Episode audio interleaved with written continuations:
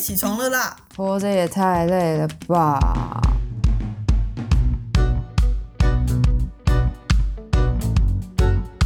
欢迎收听《小岛生存指南》。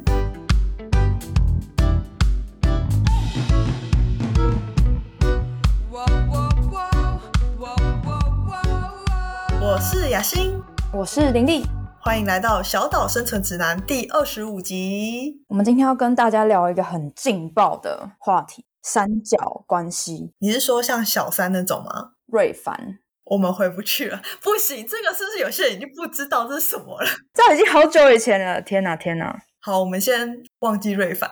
你说要聊三角关系，呃，如果问我的话，我可能直觉就会联想到爱情里面的小三。当然，爱情里的三角关系啊，第三者这也是一种三角关系。但是在心理学里面有各式各样的三角关系，比较广泛一点吗？可是它的模式都是类似的，然后会出现在人际关系里面。你为什么会想要跟大家聊三角关系啊？它是你的论文题目，对不对？对，我的论文有一部分跟这个有关。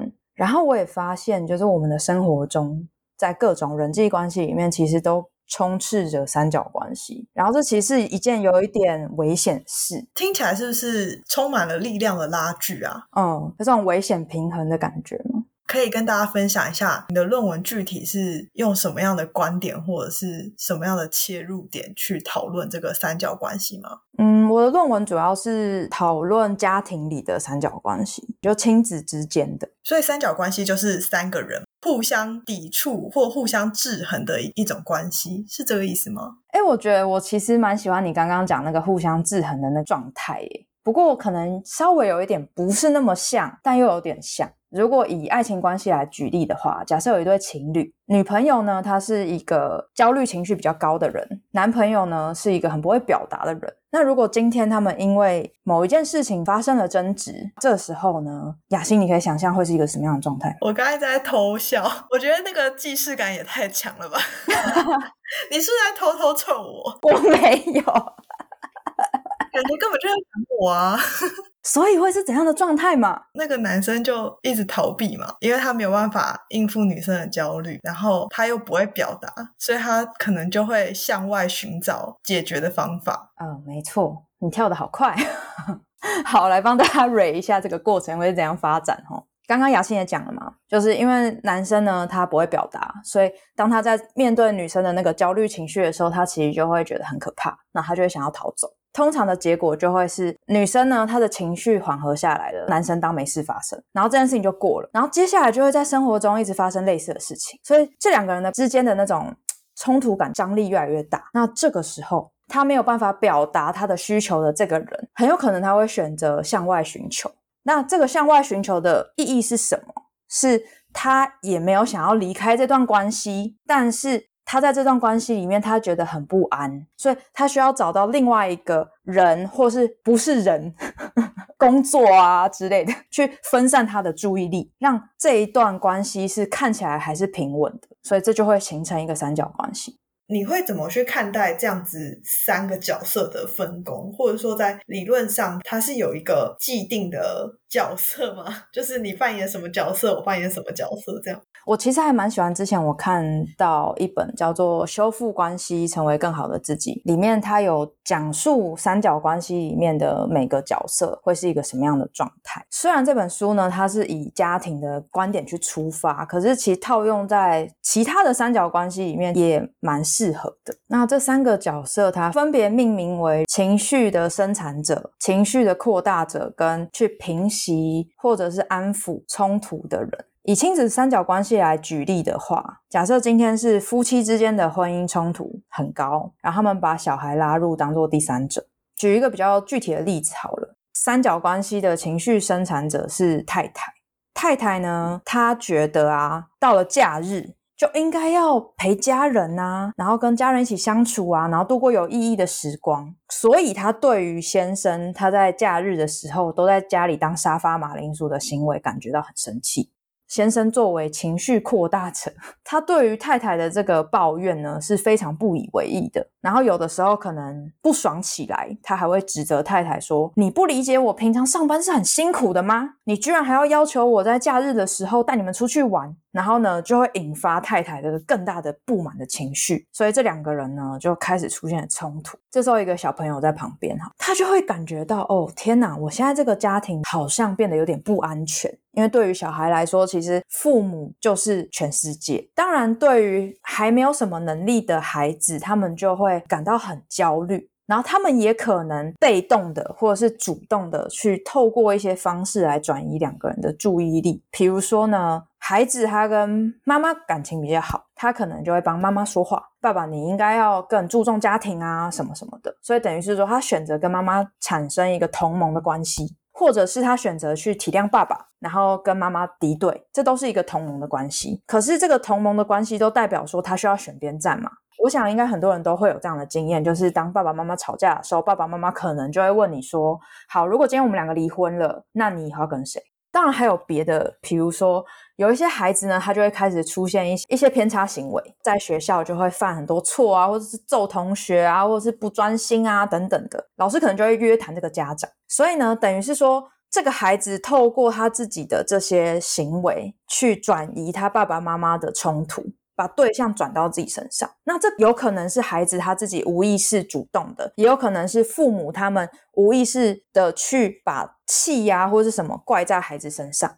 这也是一种三角关系。其实我刚刚想，就是有没有可能借由孩子第三者的行为，无论他的行为今天是偏差，或者是试图同盟爸爸或妈妈，有没有可能这个孩子的任何行为反而会让爸妈意识到说，哎，孩子这样子是不是代表他意识到我们两个之间是有问题的？所以我们反而愿意去解决我们俩之间的问题，而不是把孩子扯进来。这就是说，基本上这样的家庭就不会形成三角关系啊。也是哦，他就会在三角关系一开始就停止了，就不会进入到那个拉锯。嗯，没错没错，夫妻这两个人，他们自己就能够负起他们在争吵的这个责任。所以三角关系它有一个地基点是。有两个主要的角色，他们没有办法解决他们的冲突，对吗？这个是一个前提。对，通常我们说的一段关系就是一对一的关系，它是还蛮单纯的嘛。今天我跟你吵架了，我们两个就应该要自己去处理跟沟通，而不是我们把第三个人拉进来说：“哎，你来评评理，他是不是错了？”嗯，刚刚刚说朋友的那个关系也会有。哎，我刚刚举的那个例子是不是不太精准？你要不要讲一下朋友里面的三角关系会是怎么样的？状况，我觉得其实也没有到不精准诶。就是如果假设你们是三个好朋友，或是多个好朋友好了，然后今天其中有两个人他发生了冲突，可是他们都不太是能够直接去。处理跟面对冲突的人，他们可能就会转而向其他人抱怨。嗯，这个时候三角关系还没有形成哦。可是可怕的是，有些人他会自己出来去当和事佬啊，或者是去协调两边的关系。这个时候三角关系就出来了。哦，可是你说三角关系它一定是很不健康的状态吗？我觉得也不能这样说，只是要看这个被扯进去的这个第三者，他到底是一个怎样的状态而定。刚刚你讲到，就是三角关系里面。不见得会是三个人，他有可能是事情。比如说，如果今天两个人之间冲突，然后有一个人跑去一直喝酒，这样子，那个酒就是 第三个角色吗？哎，我觉得这个举例蛮好的。我会想到一个例子，是我身边朋友的例子。他有讲到说，他的爸爸妈妈以前吵架，然后爸爸就会离开家里，回来就会醉醺醺的，借酒装疯。我这个朋友的妈妈呢，就会怪罪于就是都是因为酒精让他先生变这样。哦，好吧。没有看到的是，他跟他先生之间其实就是有问题，而不是说先生他去喝了这个酒，让他们两个变这样，或者让这个家变这样。真的哎，我发现好像三角关系它其实代表的是两个人没有办法自己好好处理，或者是好好承担起责任，才会把别的人事物扯进来。是第三角，他可能是非自愿的，无论是小孩，或是朋友，或是酒，他们都很无辜。我觉得最可怕的是，我们可能在一开始，比如说在家庭里面的三角关系，我们是非自愿，可是我们有可能在之后的人际关系里面，我们会自愿的去扮演这个第三角。这是来自于原生家庭或者是成长过程的一些经验吗？不然怎么会去主动承担起这个角色？不一定完全是这样，可是我觉得有很大的影响。假设你在家庭里面，你的爸爸妈妈一直冲突，然后你总是去扮演那个缓和他们的情绪的人，或是跟其中一个人同盟的人。就会出现，你会容易过度的去负责别人的情绪，或者是你会对于冲突的情境感觉到非常的不安，因为这个不安，然后而驱动你去成为那个第三角。今天有个孩子，他小时候一直习惯的在父母发生争执的时候去扮演一个聆听者的角色，听可能妈妈的情绪啊、爸爸的情绪啊这些。他发现呢，他只要担任这个聆听者，好像这段关系的冲突还有这个家庭带给他的不安就可以就是削弱一点，所以他就会一直习惯去扮演这个角色。长大了以后呢，他已经离开了家庭。然后今天有两个朋友大吵了，那你觉得他的反应会是什么？他也同样的去担起这个聆听跟调解的角色，那他是不是就会一直让自己陷在这样子的状态里面？对，他就会一直去负责别人的情绪，一直去负责他们应该要自己负责的这个冲突，最后的一个调解也好，或是最后他们决定就是决裂也好，我觉得这是一个蛮可怕的事情。其实你刚刚在讲，有某些人因为他的一些过往经历，然后导致他在朋友关系或者在未来的亲密关系里面，他主动承担起这样子调节情绪的角色。我马上就在自己的生活中 浮现了一个人脸，但是因为他们现在好像。也没有到过得不舒适，就是他们好像在这样子的各种关系的角色扮演里面，算是发挥所长吗？因为他们从小就很擅长，就是进行这样子的调解，所以可能也导致。这是他们的另外一半选择他们的原因。我知道我可以把事情丢给你解决吗？就是我把我自己原生家庭里面的冲突 丢给我媳妇，或者是丢给跟你结婚的这个另一半。所以我觉得好像也不见得会走向一个很不健康的心理状态。你是不是觉得有些人也是？可以适应这样子的角色扮演，然后一辈子就这样子过下去。他们不见得会意识到说自己在三角关系里面承担别人的情绪，或者是承担别人应该负起的责任，类似这样子。我当然不否认，可能有些人他觉得乐在其中，或者他一辈子真的就是顺风顺水就过去。但是大部分的人都会在里面感觉到不舒服。这个不舒服会来自于他最后会两边都不讨好。嗯，他一定会有抱怨。就是说，哎，我都为他们做那么多了，为他们想那么多了，为什么他们怎么样怎么样怎么样？或者是用另外一种方式来安慰自己，说啊，就是我很重要啊，如果我不在的话，他们就会没有办法继续之类的方式去呃，让自己持续的去担任这样的角色，等于是说他会把他自己的需求放在很后面，那他可能。会对于这样子的状态是很有怨言的，那这个怨言可能就会慢慢的变成三角关系里面那个情绪生产者，然后再去拉入新的第三者来当他某一段关系的三角。哇，好可怕哦！然后就形成那个家庭的锁链。难怪你觉得大家需要去意识到这个三角关系的存在。所以你觉得华人社会是不是真的都比较容易发生这样的事情？因为我们是很很注重家庭伦理的，很有长幼尊卑的那个观念，然后觉得家庭和谐是非常重要的。我们对于把自己的需求放在比较后面的位置，甚至有一点沾沾自喜，觉得我们为家庭付出很多，就是反而会把它导向一个比较正向的想法。的确，我觉得以和为贵这句话真的害了我们很多人。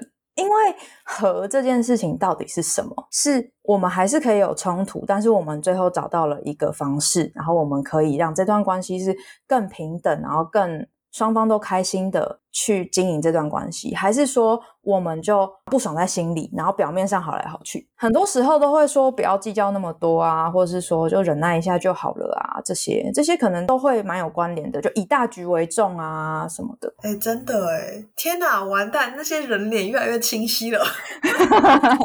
生活中真的处处充满了这样子的情况。所以我就是一直在怀疑，说是不是因为我们是比较崇尚儒家的社会，所以才会有这样子的情况。屡见不鲜，而且我觉得可能不会有结束的那一天。是不是有很多人因此走进你的物谈室呢？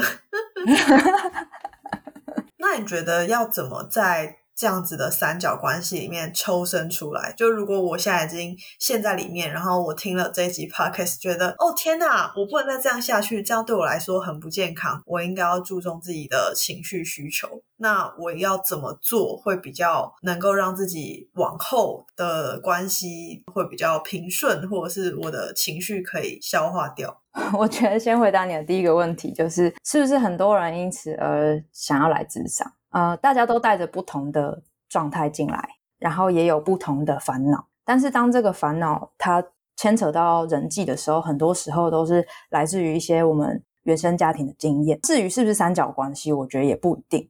在我们的文化里面，很难去面对冲突，尤其是女生更是。好像我要温柔婉约啊，我就不能跟人家吵架，不然就会被说是泼妇啊。可能长久累积下来，它可能就会出现一些其他的症状，或是说它可能会久而久之在我们之后的职场啊等等的会造成一些困扰。但这好像就就有点拉远了啦，所以稍微拉回来一点，就是刚回答雅欣刚刚提的第二个问题：我们如果发现自己，我们就在三角关系里面扮演那个第三角，怎么办？因为三角关系里面，它其实还是会有一种感觉是情绪勒索啊，或者是那种操控。就是，哎，你今天不跟我同盟，那我就不跟你好了。那这个感觉其实蛮可怕的。什么？所以是我的错吗？之类的，然后就会不小心被勒这样。所以呢，我们在关系里面，我们第一个要帮自己先好好的去定位。有的时候真的是从小小的事情开始。我之前就有一个经验，是我有两个朋友吵架，然后其中一个朋友就跟我说：“哎，你去帮我跟那个 B 说怎样怎样怎样。”那我当时当然。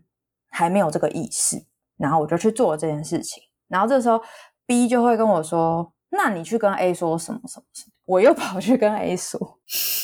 然后呢，在这个传话的过程中，就让他们觉得不愉快啊，或什么，他们就会跟我抱怨。所以等于是两方的人都跟我抱怨。接下来呢，如果这两个人后来又好了，我就变成那个墙头草。就算我怎么都没说，我只是听他们抱怨。所以在别人跟你说：“哎。”可不可以请你帮我跟谁谁谁怎样的时候，我们可能这时候就需要有个意识是：第一个，这个请托是单次的吗？会不会对我后续造成什么样的负担？然后我现在是要接受还是拒绝？我接受了以后，那后续他们如果还继续叫我去传话或者是干嘛的，我要怎么去踩这个刹车等等的？就是要先帮自己把这个位置定好。我不是一个传声筒的角色，我不是一个要去照顾大家的角色。对我来说。我在跟这两个人的关系里面，我要站在的角色是什么？是我跟 A 单独的关系里面，我跟他是好朋友；我跟 B 单独的关系里面，我跟他是好朋友；我跟 A 和 B 三个人的关系里面，我跟他们都是好朋友。但是我不是作为他们的一个协调者或者是传递者的存在，这是他们需要自己去处理的事情。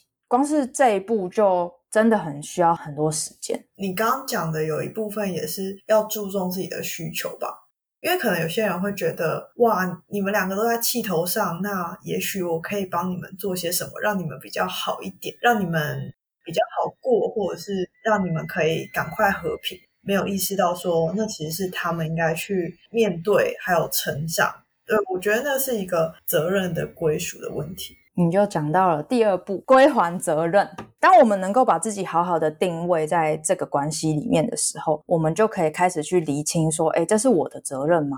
他们今天吵架，他们今天都在气头上，跟我有什么关系？我是他们的好朋友，我就一定要去协调他们吗？还是说，就算他们两个今天决裂了，其实我跟 A 和跟 B，我还是可以跟他们是好朋友。嗯，就要去思考说。你想要在这个争执里面，或是这个关系的断裂或修复里面，你要付出多少心力？还是他们的事情，他们需要自己解决？那如果他们需要我的支持，我也愿意。可是我们需要去讨论这个支持是什么？在 A 跟 B 两个人如果有一些能力上的缺乏的时候，就他们如果缺乏处理自己情绪的能力，缺乏表达的能力，以及他们缺乏。对对方沟通的意愿，我觉得就会让这整件事情没有办法那么的顺利。因为对我自己来说，就其实因为我家庭是非常紧密的嘛，所以就变成说，如果我家庭里面有两个人在吵架，其他人难免就会被卷入他们的这个。不和当中，就是就是他们的冲突只是暂时的，可是被迫所有人都要面对这个问题，而不是只是说哦，你们两个自己去解决。嗯，家庭的每个角色或多或少都会去扮演起自己的责任，就算那个责任其实是本来应该是他们两个就要去解决的，也一样。这就要回归到对自己的定位。你决定要去出手去做一些事情的时候，需要问问看自己，我现在选择做这个，那也没关系嘛。对，但是这个东西，它如果一而再、再而三的一直出现在我的生命里面、生活里面，这是我要的吗？嗯，还是说，比如说这次的冲突，我可以做这些事，但事后大家是需要去讨论。嗯，后面的厘清其实很重要，在家庭里面尤其的难啦。从一般的人际里面做起，可能会比较简单。嗯，因为家庭的关系毕竟是比较复杂的。对，就是有太多你无法跳开，用一个比较有距离的态度去观看，已经在那个池塘里面。哦，我可能会改一下我的说辞，就是我没有办法跳开，我可能会问我自己说：我想要跳开吗？嗯，还是我不想？其实如果想要跳开，就一定跳得开。某种程度上不愿意跳开，或者是觉得自己跳不开，都是因为你会觉得自己是这个家庭一份子，你应该要负起相当程度的责任。那就算今天这个事件本身，它客观来说跟你没有关系，你也会觉得跟你有关系，因为它跟你的家人有直接的关系。我不太确定，就是我们的听众有多少人可以理解这样子紧密的家庭情况。但是对我来说，切割好像显得自己很无情，罪恶感吗？嗯，就是会觉得，对啊，你看你今天，呃，比如说你爸妈吵架好了，然后你不闻不问，然后你就抛一句说，这是你们俩在吵架啊，跟我又没关系。家里的其他人会作何感想？就是你也很难去控制，尤其是当你是家里的晚辈。然后你面对的都是长辈，那长辈他们本来就有他们既定的面对世界的态度。刚刚雅欣提到说，哦，这你们事情啊，不关我事。我觉得那也不是一个很健康的界限的一个表达，可能就会也想顺便跟大家聊到大家对于界限的想象。很多人会觉得，哦。可能心理师都在讲界限、界限啊什么的，情绪界限啊、人际界限啊，就是要拒绝别人啊，然后都很无情啊什么。可是其实这个界限它是弹性的，它比较回归到说告诉别人我想要什么，而不是说你们不要这样做，你们这样不关我事。这样是一个比较推开的一个感觉。如果是一个健康的界限，我想我的表达可能会比较像是，嗯，我也很在乎你们。只是好像你们的争吵，我会觉得对我来说，这个冲突的情绪太多了，所以我可能会先选择就是保持一段距离。可是如果你们需要我的支持，或者是需要就是我们一起谈谈，我是愿意的之类的。哦，表达自己可以做到什么程度，然后你的担心是什么？你刚刚讲那个界限是有弹性的，我就马上脑海中有一些很 Q 弹的画面，橡皮筋虫。对，原来你讲的界限，它不是一个踩死一个一刀划下去的东西，它是一个你要先表达，然后有一个协商或者是一个谈判的过程。可以先去思考说，对自己来说，我们可以做到什么程度，然后我也可以去表达说，我之所以要保持距离，或是我现在不会参与你们，是因为什么？如果说你很在乎这两个人，我觉得这样的表达是比较符合常理的吗？比较不是那种哦。不关我事啊！你们爱怎样怎样啊？那如果说是两个 你不是很在乎的人，那当然就是 随便。经过林丽很细心的解释，我终于比较了解什么是三角关系，以及当中每个人的角色。那我们今天的节目就到这边。节目的最后，林丽，你想要给陷入三角关系的人一个什么样的生存指南呢？鼓励你们时时刻刻的去连接自己的感受。能够在关系里面去发现到说，哎，自己有些不舒服，然后透过今天的一个三角关系的说明，对于这个模式是有更加的觉察的状态。欢迎追踪小岛生存指南的 IG，你可以搜寻 Island Life 底线 Official 就会找到我们了。也欢迎追踪雅欣还有林立的 IG，我们会将资讯放在说明栏，有任何的建议都欢迎留言或私讯我们哟。小岛生存指南，我们下集见，拜拜拜拜。